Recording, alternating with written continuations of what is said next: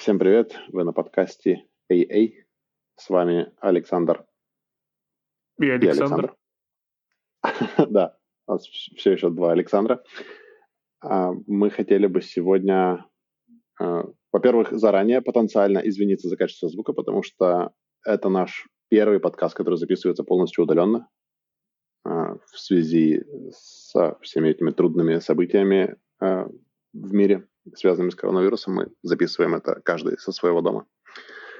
Вот. Mm-hmm. Но поговорить бы мы сегодня хотели про, а, про образование, как, про то, как продолжить свое образование, а, скажем так, далее по жизни. Да? Обычно, точнее, очень часто происходит так, что человек а, отучился в университете, устроился на работу. После этого очень многие попадают в ловушку, когда люди начинают заниматься исключительно практической работой, то есть выполнять свою работу, и, может быть, отчасти уделять мало времени своему э, саморазвитию и также профессиональному развитию. Мы хотели бы поговорить сегодня о том, где можно брать какие-то дополнительные знания, где получать новую информацию, э, которая поможет вам э, быть более, э, более серьезным специалистом, более серьезным профессионалом. А, где получать какие-то знания, связанные, может быть, с общим образованием, не только с работой, да, но и, в принципе, развиваться в других областях. Поговорим о разных источниках, о разных методах получения информации. А, в принципе, mm-hmm. да, такая тема на сегодня. А, ну и начать, наверное, стоит с того, я, я предлагаю вообще поговорить о том, для чего вообще, для чего вообще нужно вот это вот дополнительное образование. И для mm-hmm. чего вообще стоит человеку тратить свое личное время, ну, и все равно всегда это будет немного трат личного времени. Но зачем тратить свое личное время на то, чтобы развиваться? Вот, Александр, для тебя, например, а, для чего ты считаешь необходимо заниматься дополнительным образованием? Для чего, вот лично тебе? Что ты, почему ты считаешь, что это круто или не круто? Ну, здесь очень интересный вопрос. Мне кажется, что вопрос личного самообразования или дополнительного самообразования я могу для себя поделить на несколько частей. То есть одна часть — это вот дополнительное образование по профессии, которой я занимаюсь, да, то есть, например, дополнительное образование в IT. И здесь я могу сказать, что моя основная цель — это, как бы это банально ни звучало, да, ты все равно должен оставаться конкурентным на рынке. IT э, — это такая интересная отрасль, где всегда что-то меняется, да, то есть если даже посмотреть на то, что происходит в данный момент, буквально 10 лет назад, ну или там 15 лет назад, э, достаточно было знать, как ты там на одной машине где-то в интернете можешь э, запустить сайтик, и по сути все, да, ну то есть это весь веб, грубо говоря, и все счастливы. А сейчас ты же понимаешь, и тогда, по сути, да, чтобы найти, возможно, работу хорошим разработчиком, тебе было достаточно знать, вот как, не знаю, как запустить какой-то сервер, да, на, как, на, на PHP или еще на чем-то, э, и как отдавать простые реквесты, да. Э, сейчас, если даже ты смотришь на те же вакансии, то большинство вакансий такие, окей, теперь нам надо, чтобы вы знали, как работает э, AWS, и Google Cloud, э, Azure, что-то из этого, миллионы других. То есть, да, э, даже уже то же самое понимание вы должны знать ООП, язык программирования. Большинство людей пишут просто, э, вы должны быть proficient, да, то есть у вас должно быть достаточно знаний в области разработки. То есть все, мы уже не ставим вот эти отдельные строчки. И по сути это как раз дополнительное обучение, пытаться трогать другие технологии, э, пытаться немного с ними играть, то как раз это оставляет тебя конкурентоспособным на рынке и помогает, возможно, тебе так же самое решать более креативно нынешние твои задачи, потому что э, не всегда те, те, те инструменты и те знания, которые вы используете внутри команды, внутри компании, э, на самом деле оптимальны, да, и без того, что ты смотришь вокруг, а что еще происходит, э, пытаешься изучить другие отрасли э, или другие технологии, э, очень трудно как бы решать проблемы иногда эффективно. То есть это вот это один кусок, то есть дополнительное профессиональное образование, которое позволяет тебе быть конкурентоспособным и расти э, в твоей же должности – а вторая часть — это именно самообразование больше, можно, я не знаю, как это назвать, может быть, даже художественное, да, или, или, или гуманитарное, можно даже так сказать, да. А, то есть это именно уже больше для там, не знаю, это чтение книг каких-то художественных. Это больше уже, возможно, образование, которое помогает тебе, с одной стороны, улучшить свой э, как бы словарный запас, да, то есть э, ты читаешь либо на русском, на английском, это помогает тебе проще общаться, это помогает тебе э, лучше строить свою речь. Эм, вот, и это помогает тренировать тебе в каком-то, в каком-то моменте свою, не знаю, свое воображение, да, э, как, не знаю, пытаться представлять какие-то ситуации из книги, что, по сути, как раз тренирует твое, э, так сказать, вот это think big, да, то, что ты, типа, я могу э, охватить какую-то картину целиком и представить себе что-то, что не существует в этом мире. То есть, mm-hmm. и это, по сути, вот раз, развитие таких непрофессиональных навыков, но те, которые, по сути, позволяют тебе добиваться каких-то э, успехов э, в других отраслях и просто в жизни. Вот, то есть мне кажется, это вот как раз вот эти две штуки. И э, закончить э, этот момент хотелось бы фразой, что эм, знаешь, как очень многие люди говорят, что когда у тебя появляется какая-то дополнительная, не знаю, какие-то дополнительные деньги, то ты можешь либо а, потратить эти деньги на недвижимость, либо, не знаю, там, на ценные бумаги. А еще один ресурс — это, эм, естественно, сам, ну, ты сам, да, то есть и поэтому образование mm-hmm. это является таким ресурсом, в который ты можешь, э, на который ты можешь потратить некоторое количество денег, которое в любом случае выйдет тебе э, каким-то положительным бонусом. Да, вот это супер крутой комментарий на самом деле про то, что стоит всегда, на, мой взгляд, тоже рассматривать образование и вложение в себя э, как инвестицию. Это очень часто на, по-настоящему инвестиция. И для меня, например, всегда было так, что любое дополнительное образование, любые дополнительные знания, которые я получаю, и в особенности те знания, которые не напрямую связаны с моей карьерой и с моей, с моей профессией, э, я всегда рассматривал это как расширение горизонтов и возможность э, мыслить более широко. Ну, тоже, как да. ты уже упоминал, знаменитая Think Big, да, когда для того, чтобы подойти оптимально к решению проблемы, тебе нужен какой-то другой, посмотреть на проблему с другого, с другого угла. Да? И если ты этого угла mm-hmm. до этого никогда не видел а, и не слышал о нем, то, конечно, тяжело будет и, найти этот угол, под которым нужно смотреть. Да, и поэтому, конечно, вот, э, инвестиция в образование, инвестиция в, свою собственную, в свой собственный интеллектуальный уровень, конечно, по факту это то, что может принести большие плоды в будущем. А, и это скорее даже не, не долгосрочная, а скорее среднесрочная перспектива для, для индивидуума. А, да, это довольно круто. А, в принципе, довольно неплохо эту тему, я думаю, обсудили. Для чего нужно, да, в принципе, я думаю, стало понятно. Тяжело будет поспорить на тему того, что все-таки инвестировать в себя это, – это хорошее дело. А теперь хотелось бы поговорить о том, вообще в современном мире какие есть э, каналы, да, какие mm-hmm. есть каналы, по которым, по которым ты можешь получать информацию, э, и даже точнее в этом случае, наверное, по каким каналам можно получать э, об, э, образование. Да, вот после того, как mm-hmm. ты, все мы знаем, есть школы, университеты, э, но mm-hmm. после этого есть много других э, вещей. Да, и хотелось бы пройтись по ним. Э, первый, может быть, момент, который хотелось бы обсудить, mm-hmm это наиболее классический подход профессионального образования – это сертификация и тренинги. Да, наверное, большинство людей, ну, по крайней мере, кто работает в IT, да, с этим так или иначе сталкивался, да, то есть различные компании крупные, я не знаю, Cisco, Intel, что угодно, в зависимости от того, чем вы занимаетесь, а, предлагают ряд а, сертификаций. Mm-hmm которые позволяют тебе пройти какой-то курс. Как правило, это стоит денег, в зависимости от курса, дешево или дорого. Э, ну, опять же, все относительно.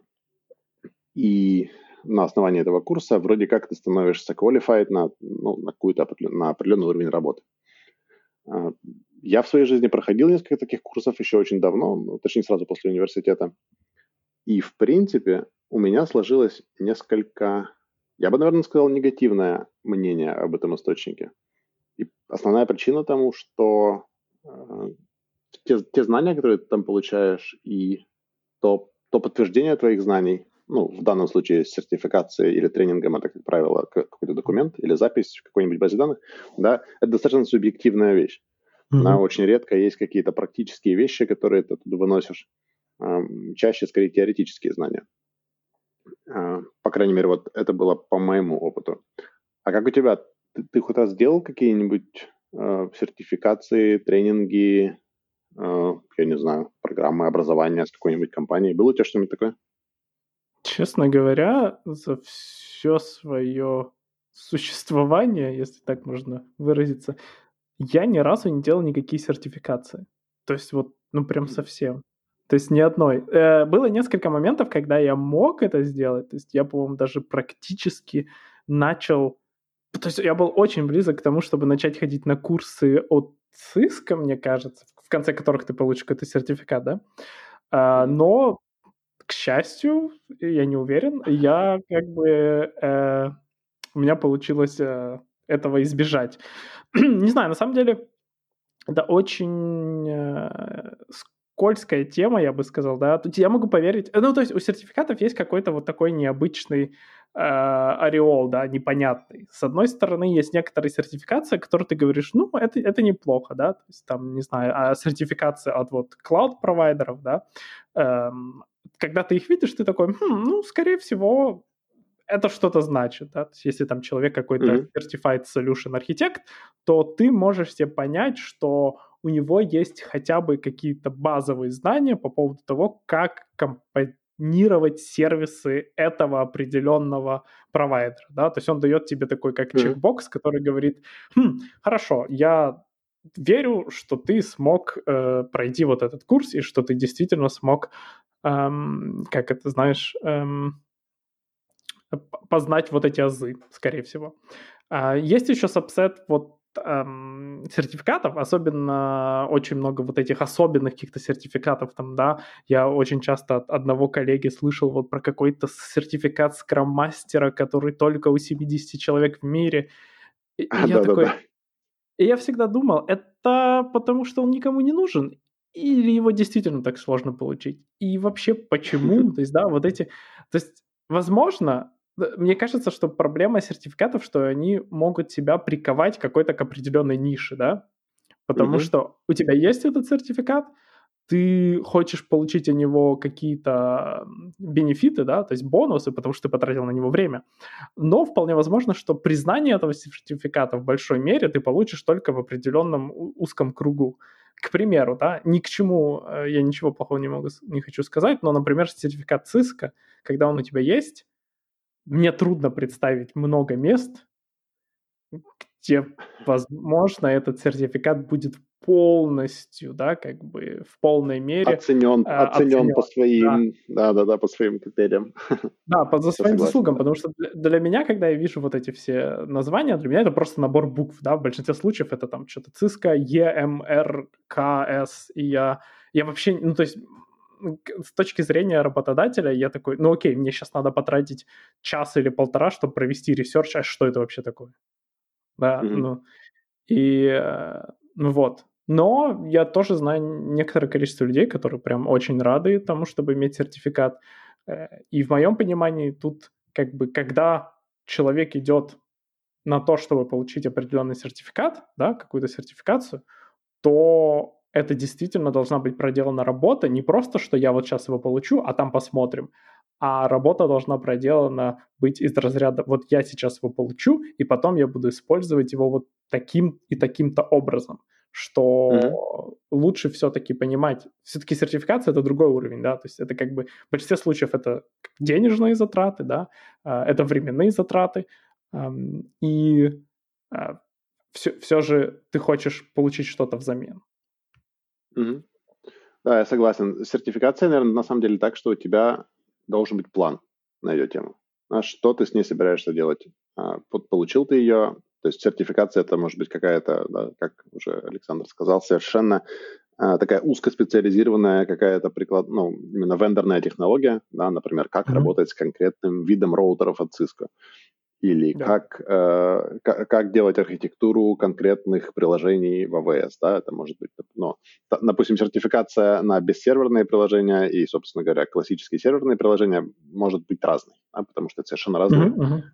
задачи. Ну и, в принципе, э, получая такую сертификацию, человеку, конечно, желательно иметь э, четкий путь, да, пример такого пути, наверное, может быть, э, человек идет в Amazon получать сертификацию э, по по какому-то по какому-то виду архитектуры, да, или по mm-hmm. какому-то виду консалтинга, и у него есть четкий план, что он собирается идти работать, например, в консалтинг. Mm-hmm. Да? Тогда, наверное, это будет реально круто. Да? Э, это будет работать, все будут понимать, что это человек, который потратил деньги и время э, на то, чтобы получить какие-то знания, проявил э, достаточно терпения и усидчивости, чтобы пройти, mm-hmm. пройти финальный экзамен. Да, и, наверное, правда, он неплохо ориентируется во всем этом меню сервисов, да, предлагаемых, mm-hmm. предлагаемых компанией. Вот. Но делать это, наверное, без причины и просто ради записи в резюме, это, э, скажем так, наверное, не самый оптимальный путь. Не то, чтобы он совсем плохой, но он не самый оптимальный. Да?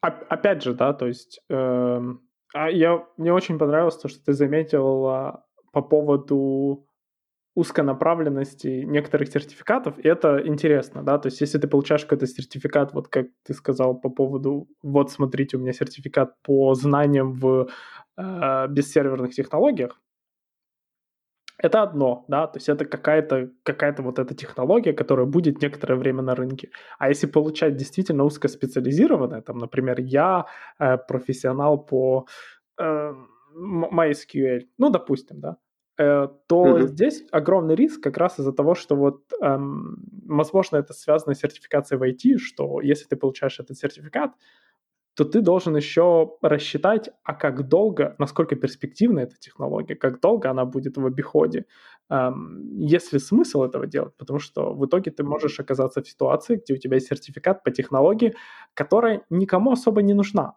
И э, то есть результат от того, что ты поставишь ее в резюме, будет практически никакой, потому что большинство работодателям это будет не особо интересно. Они скажут, ну да, ну знаешь ты, а, а, а как ты принесешь нам от этого пользу? Эм, вот, вот это тоже такой момент, который надо учитывать. Но, э, как мы и сказали, план.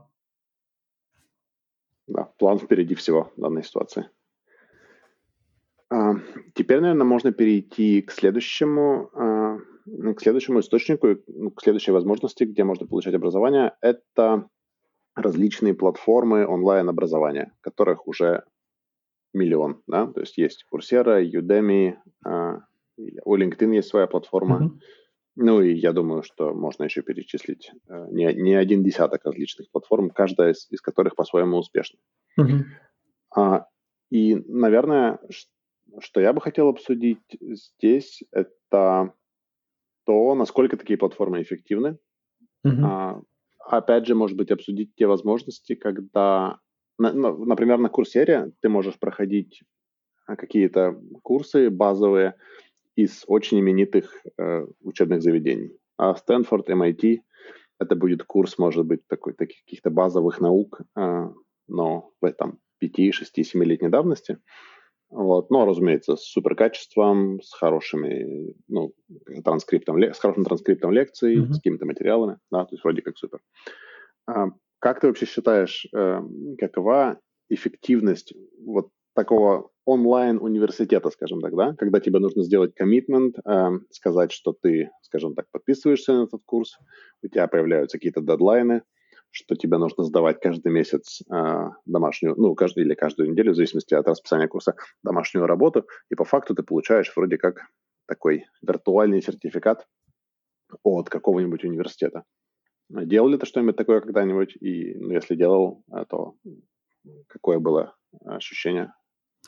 А, понравилось? Да, я проходил пару курсов. По поводу, хотелось бы сказать, вот уточнить интересный момент, что то мы выделили несколько сервисов, да, то есть LinkedIn, э, у них есть своя программа LinkedIn Learnings, мне кажется, да, э, потом mm-hmm. Coursera и Udemy. И мне кажется, они все заняли очень интересные ниши, э, как по моему мнению. То есть вот LinkedIn занял вот эту нишу а и у меня уже есть какие-то знания, да, то есть я уже как, как бы достиг какого-то уровня в знаниях, и я вот хочу под, либо их поддерживать, либо вот как-то пытаться узнать что-то другое, но на таком хорошем, э, среднем уровне, да, то есть вот то, что я почувствовал из этого, то есть я прошел несколько курсов на LinkedIn Learnings недавно, и там действительно вот этот курс хороших, хорошего качества поверхностных знаний, вот так можно это назвать, да, то есть это не, не, не глубоко, э, так, э, обзорно, но хорошо. Эм, То есть это как бы дает тебе, собственно говоря, э, мысли по поводу того, в каком направлении двигаться и что дальше, собственно, подучить. Что, что, вполне, что вполне законно. А Курсера — это уже как бы, так знаешь, вглубь, да, то есть там университеты, mm-hmm. там действительно коммитмент, э, это действительно сложно, то есть э, мало того, что ты должен... Да, когда мы идем в университет, в большинстве случаев ты... Ну, ну, как бы тебя в большинстве случаев практически могут заставить, чтобы ты начал там что-то делать, да. Если ты не ставишь, то ты вылетишь. Mm-hmm, да, да. И, и, и, и, и там обе стороны как-то заинтересованы в том, чтобы ты не до конца вылетал, да. Вот, а с курсерой у тебя все строится, собственно говоря, на собственной мотивации. И это, с одной стороны, клево, круто, да, то есть, во-первых, мало того, что ты получаешь какой-то еще крутой дополнительный навык, так ты еще и прокачиваешь свою э, мотивацию и самоконтроль. А с другой стороны, это ужасно сложно. Да? То есть это мало того, что ты должен себя заставить. Да? Большинство курсов рассчитаны, что ты в неделю там 8-10 часов будешь уделять этому, что уже в сумме больше часа в день. Да? То есть, э, не знаю, когда Но я... Это челлендж. Для многих это челлендж. Это, это правда. Во-первых, ты должен это выделить, это время, да. Когда я пытался проходить что-то на Курсере, я выделил для себя, так, наверное, самый оптимальный тайминг — это что-то вроде по полчаса, по 40 минут в рабочие дни, и потом вот э, большую часть времени, там оставшиеся 4-5 часов, э, раскидать по двум э, дням недели. Ну, по выходных, да, суббота и воскресенье. Потому что это как бы получается такой самый адекватный вариант. Вот, и Курсер это уже вглубь, да, сложно, там очень крутые топики, там действительно сертификаты, которые то, что мы говорили, да, они довольно обобщенные, эм, они каких-то уни- именитых университетов, это, так сказать, фундамент твоих знаний, да, в большинстве случаев. То есть это вот этот уровень, э, на поверх которого ты можешь строить вот эти какие-то более эм, углубленные знания. То есть это классическая, э, грубо говоря, университетская программа преподнесена онлайн, да, то есть большинство видео, для тех, кто не, э, собственно говоря, не знаком с этой платформой, большинство видео, они действительно просто записи лекций, да? Mm-hmm. Вот. Mm-hmm. А, а Udemy — это такой интересный феномен, как по мне. Это здесь и сейчас. То есть действительно для меня характеристика Udemy — это здесь и сейчас. То есть а, если посмотреть какие там, да, э, курсы и, и подобные вещи, то в большинстве случаев это вот, um, вот видишь, что у тебя завтра интервью, да, на работу, и там написано, нужен знание C-Sharp. Вот ты идешь на Udemy, и там есть вот курс 40 минут, базовые знания C-Sharp, да, как написать. А сейчас я быстренько, сейчас я, сейчас я быстренько все подниму. Да, да, да, и вот ты вот так и делаешь. И мне кажется, это как раз вот это, э, вот это разграничение. Э, у всех есть, конечно, своя аудитория, я более чем согласен, но в моем понимании я считаю, что Курсера э, намного лучше, и она действительно намного, эм, как это, интереснее. Ну, то есть в плане того, что углубление. Да, я, я бы поддержал, на самом деле, потому что у меня с курсерой э, в прошлом году был, был достаточно большой опыт. Я проходил всякие курсы там по блокчейну, по, э, по машин да, по, по машинному обучению. А курс по машинному обучению, по-моему, занял в сумме два месяца. Что-то такое, да, то есть и там реально было местами достаточно тяжело. И опыт был, на самом деле, реально крутой. То есть качество знаний, которое ты получаешь э, за те деньги, которые ты платишь, а, оно достаточно экстраординарное. Но стоит заметить, что от курса к курсу, конечно, э, качество, ну, какой-то как таковой гарантии качества э, в среднем ты получить не можешь. Да? То есть все, все, конечно, очень сильно зависит от лектора, а, но, в принципе, качество знаний, качество материала, ну и качество самой платформы, да, то есть то, как ты посылаешь свои задания, то, как ты читаешь дополнительные материалы. А, я тоже сказал, что с курсерой у меня были очень хорошие отношения. И как-то их... И, каким-то образом, правда, у нее получилось стать, может быть, а, таким особняком да, среди онлайн образования, и ее, правда, рассматривают, эту платформу, правда, рассматривают как онлайн-университет. И множество университетов э, по миру используют ее как раз как платформу для своих онлайн-курсов. То есть там можно сейчас даже Там сейчас можно даже MBA получать, ну, полностью удаленно, то есть ты подписываешься на там, пару лет или там, 18 месяцев, и, в принципе, есть вариант получить MBA полностью удаленно. То есть, на самом деле, достаточно сильная платформа. А, я думаю, что по поводу онлайн-курсов а, и платформ, в принципе, достаточно неплохо обсудили. А, еще одна тема, о которой, я считаю, мы просто обязаны поговорить, это, конечно же, подкасты. Мы сейчас сидим в подкасте, и а, я лично рассматриваю подкасты как источник, как источник, ну, для, для меня это большой источник знаний в жизни.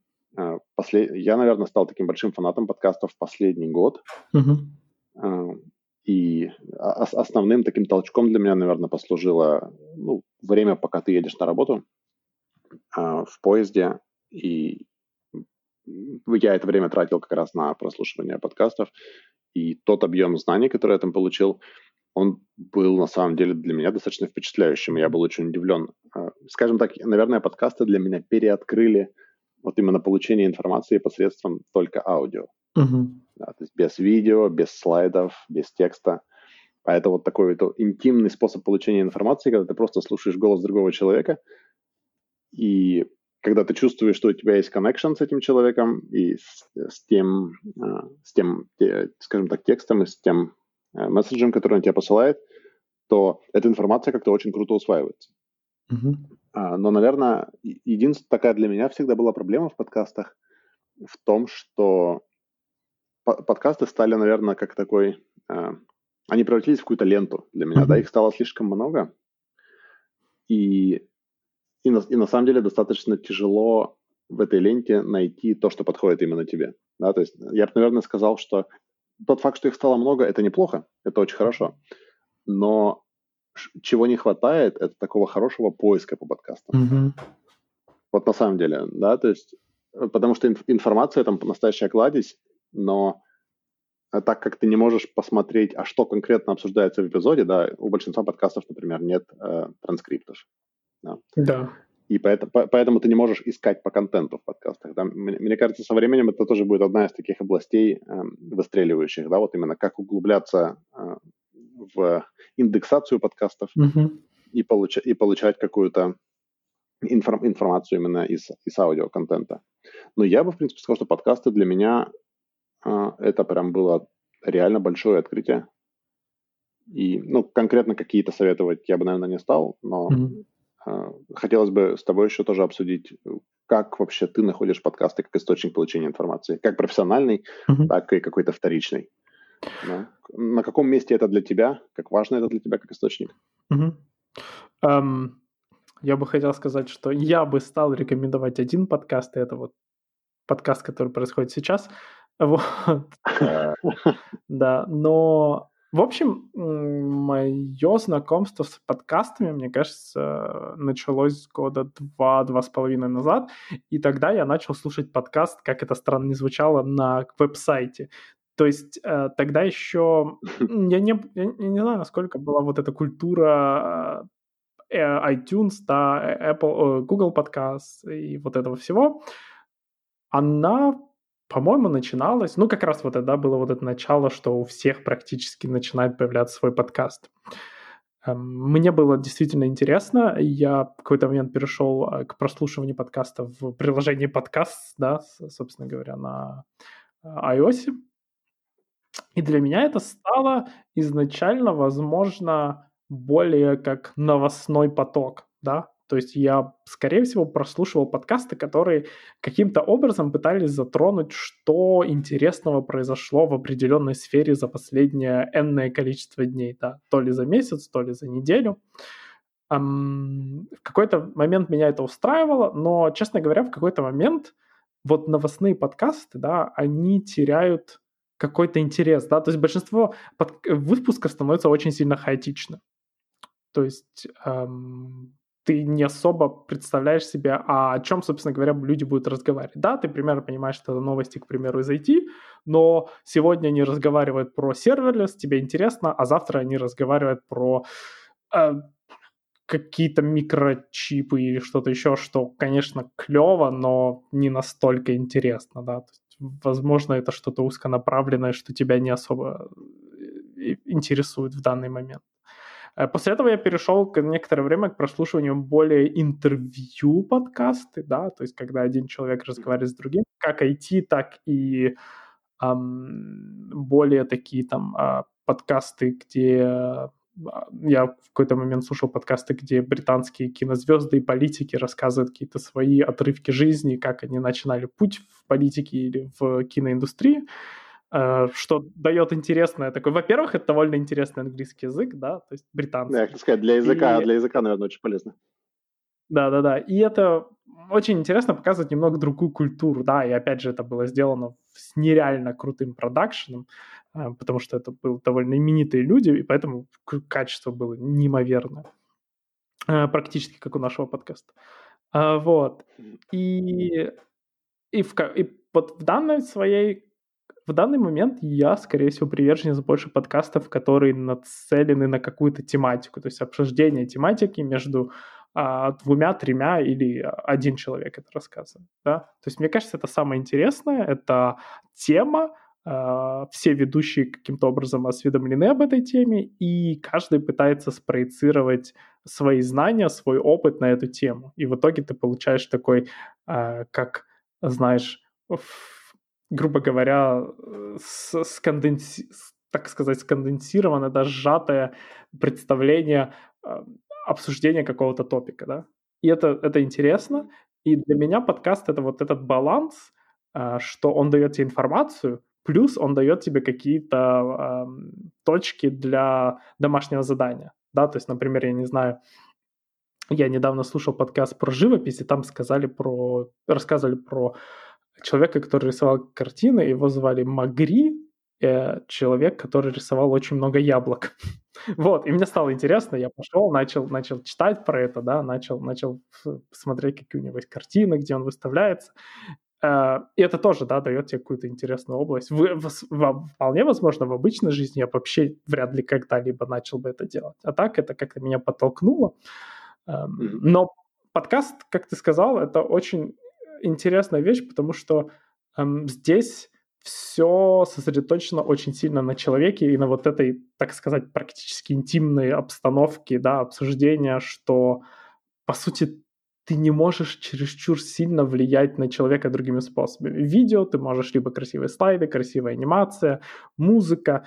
В подкасте все же в какой-то момент это остается очень интимным, один на один, практически голос. То есть, возможно, здесь сложнее найти свой подкаст, мне кажется. Mm-hmm. То есть, как ты думаешь?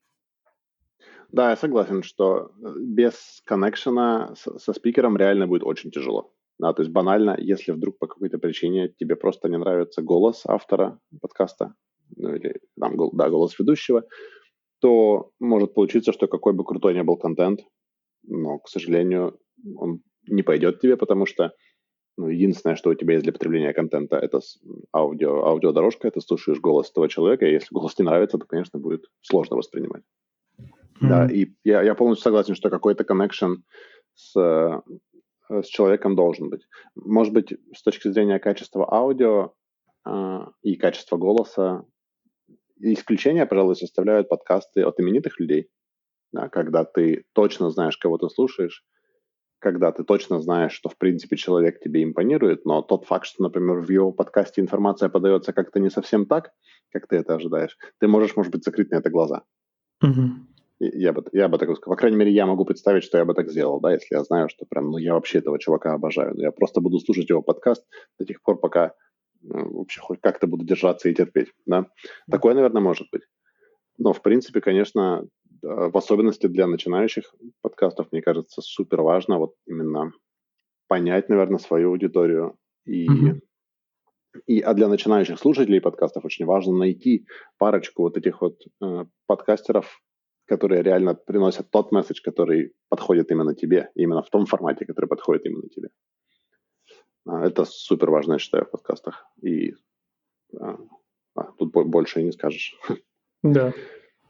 Мне кажется, это все Что можно об этом сказать? Ос- особ... То есть еще один интересный аспект, который я заметил э, со своей точки зрения, изначально мне очень нравились подкасты, которые длились по полтора часа, по часу.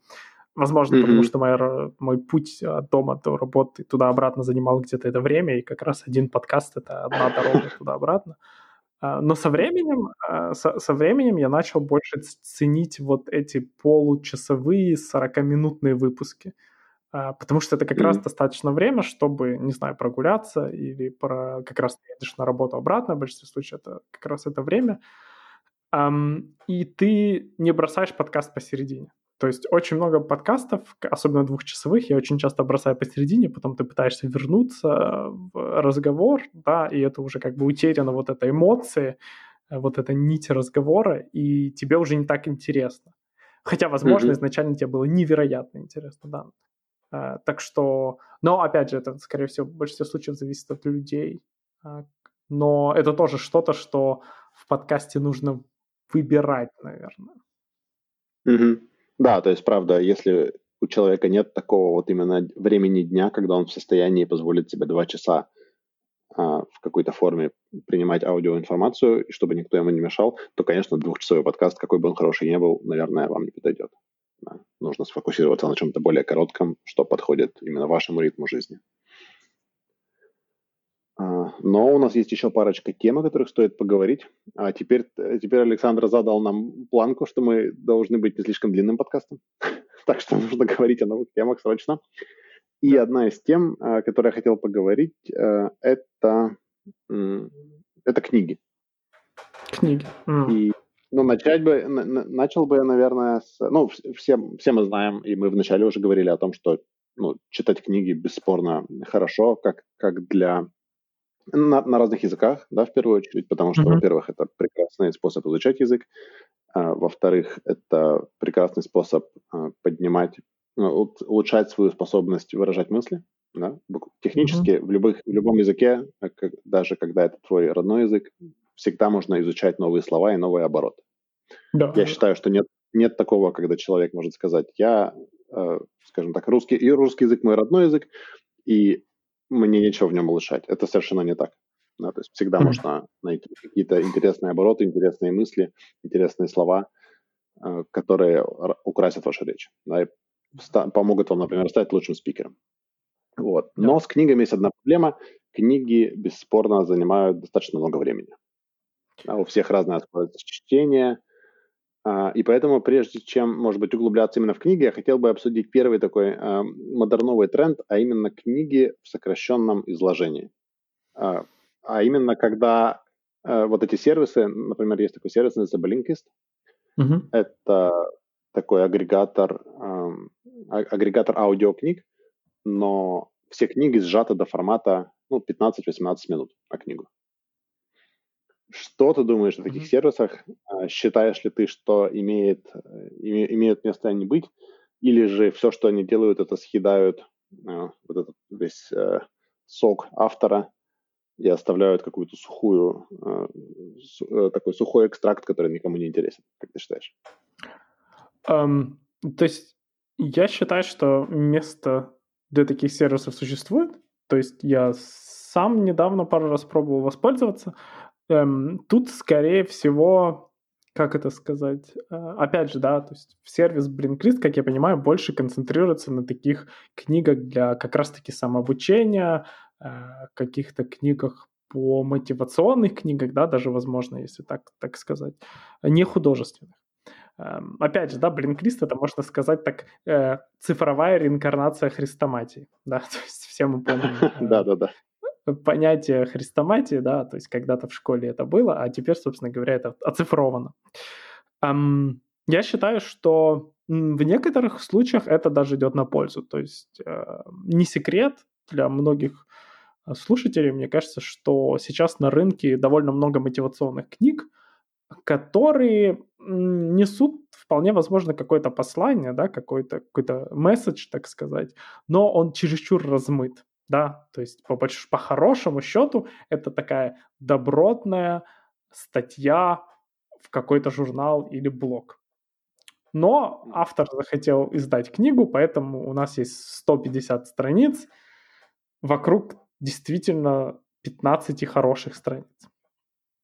Э, конечно, мы не можем судить за это автора, а, но как раз вот эту проблему этот сервис и решает. Он, по сути, дает, сокращает тебе вот эту книгу, то изначальных 15 страниц, страниц, вокруг которых эта книга строилась, дает тебе выжимку, эм, и ты понимаешь, хочешь ли ты дальше углубляться в эту тему или нет. Или ты получаешь тот месседж, который ты искал.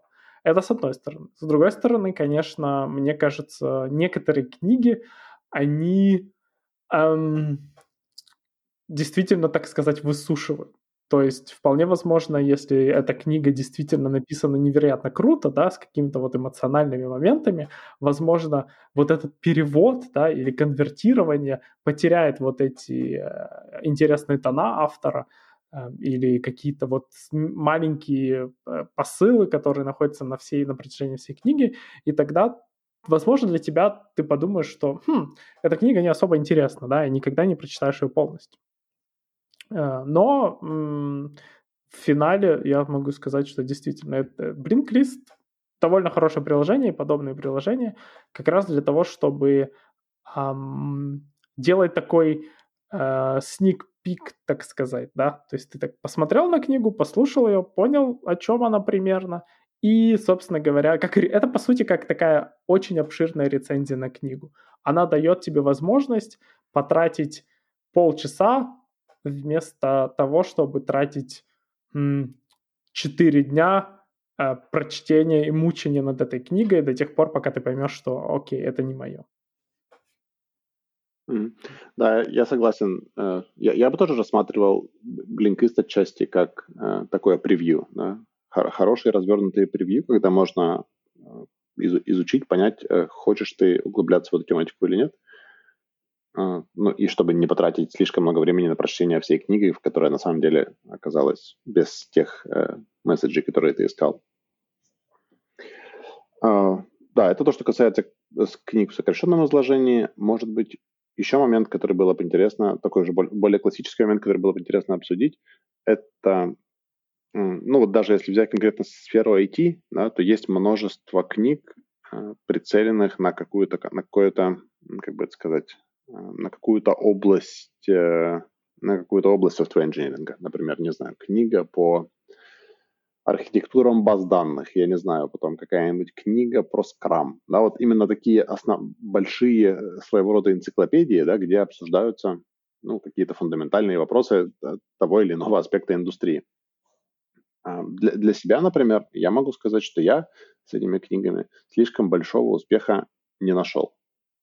Не знаю почему, но вот даже, я могу сказать, что даже когда я занимался какой-то наукой в университете, да, когда я писал свою докторскую, и вот подобные книги, которые пытаются донести прикладную информацию через какой-то очень высокоуровневый язык, как-то слишком сильно во мне такого отклика не находили. Не знаю почему, но я так, может быть, на эту тему до конца сам себя и не понял. Да? Я вроде как знаю, что автор хороший, я вроде как знаю, что информация своего рода бесценная в этой книге но почему-то никогда у меня не получалось с ними эффективно работать. А как у тебя? А, был ли у тебя какой-то опыт вот такой, какой-то работы а, с профессиональными книгами, как инженер, ну, давай возьмем как инженера, да, и был ли у тебя успех в этом? А, были ли какие-то книги, которые реально тебе помогли? Um, ну, я могу, наверное, выделить несколько книг, которые действительно как-то мне помогли, да, то есть действительно мне очень понравилась серия вот Clean uh, X, так сказать, да, то есть вот Clean Code и Clean Architecture, uh, там действительно интересные мысли, которые мне понравились, um, то есть там о том, как поддерживать uh, свой код чистым и читабельным, и как поддерживать так же само свою архитектуру читабельной, то есть um, Возможно, это в большей мере подходит людям, которые только начинают свой путь в профессии, да, то есть это вот как раз вот эти фундаментальные камушки, а, поверх которого потом будет намного проще строить правильное э, восприятие всего, что происходит в IT.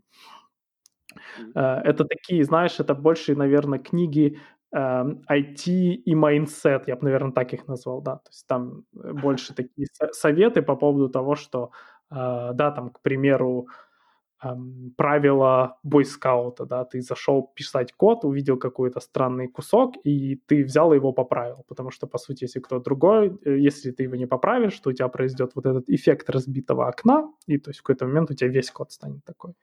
Э, вот такие интересные моменты, да, то есть это как это майндсеты людей э, спроектированы, ну, да, как-то спроектирован на вот именно то, как пишется код. Вот. Э, еще из интересных книг, которые действительно айтишные, которые мне понравилась, мне понравилась вот книга про, э, как там было, Data Intensive Applications, мне кажется, она называется. Э, книга, к, я не помню, как кар, автора зовут, по-моему, Карман. Эм, то есть это довольно интересная книга, где как раз-таки рассказываются основные э, базовые ну, даже не базовые, даже углуб... довольно углубленно, как работает распределенная система. Да, то есть начиная от того, а как, собственно говоря, у нас образовались базы данных и какие были проблемы, и как они теперь решились, э, до того, э, как, например, э, производить транзакции между множеством разными ну, то есть сервисами. Да? То есть у тебя есть раз, ну, то есть distributed система, как ты сделаешь на ней транзакцию, да, что у тебя вот все происходит. Это довольно интересно, и я могу сказать, что эм, эти книги а, над ними действительно надо работать. То есть это не книги, которые ты просто читаешь и получаешь информацию, да, то есть это книги, которые, мало того, некоторые книги э, будут требовать тебя выполнять какие-то задания, да. Такие книги я уже давно не читаю, да, то есть очень много книг по поводу там э, новый язык программирования, они тебе будут говорить, окей, давай напиши тут программу.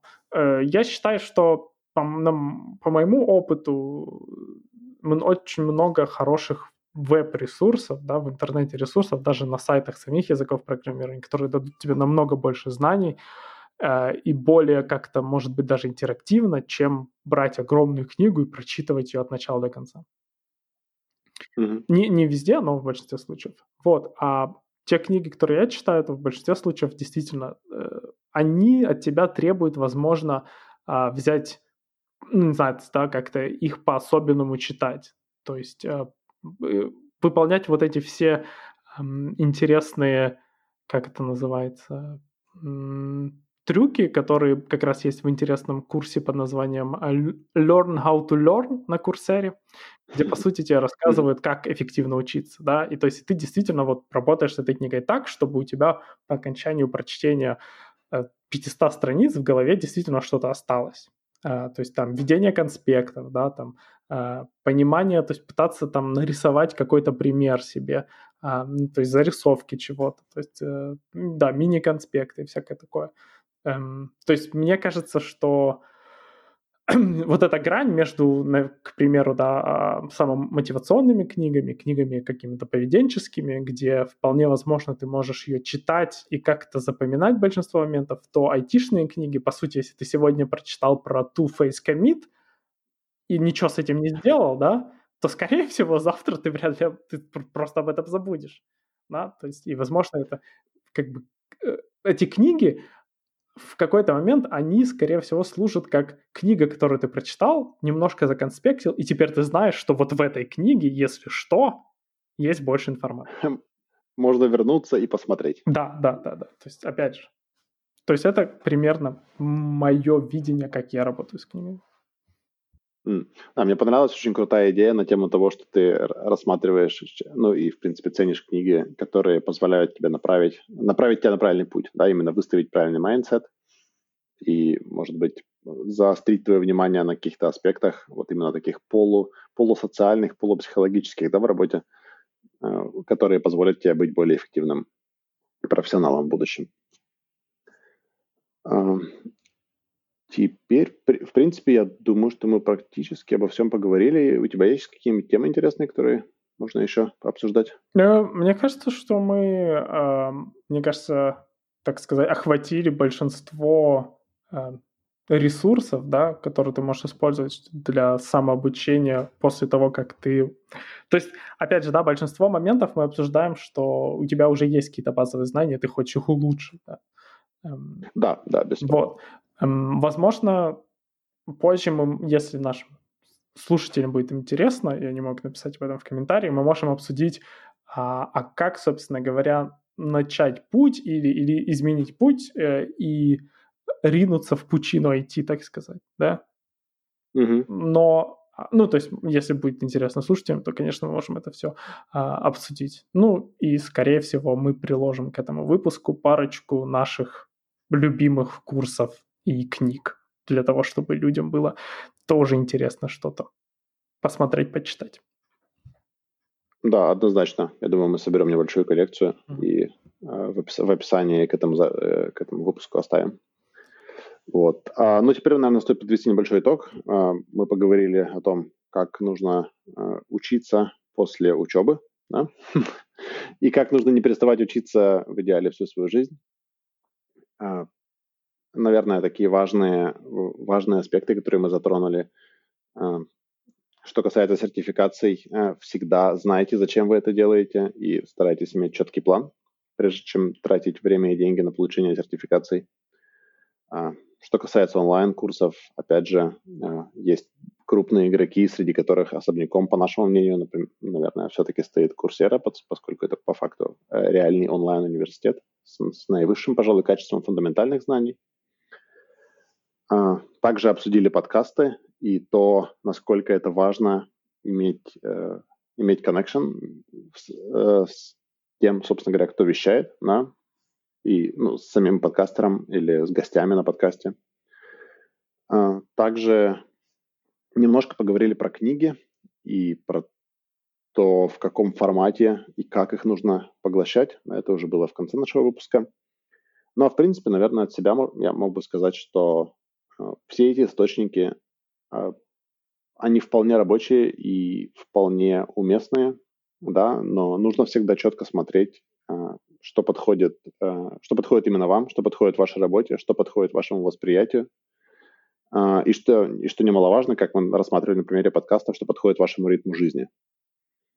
Да, потому что брать на себя какой-то коммитмент, я не знаю, трехмесячный курс на курсере или трехчасовой подкаст в тот момент, когда ваша жизнь не позволяет вам уделить столько времени э, этому, ну, вот этому дополнительному образованию, да, наверное, это не очень хорошая идея. Лучше постараться взять что-то, что, пода... что можно более натурально интегрировать в ваш стандартный день. А, ну, а так, э, что можно сказать? Спасибо, что были с нами. Это были Александр и Александр. А, как мы сказали, ссылки на всякий интересный контент э, по образованию мы оставим э, в описании к записи. И увидимся с вами на следующих выпусках. Всем пока. Пока-пока.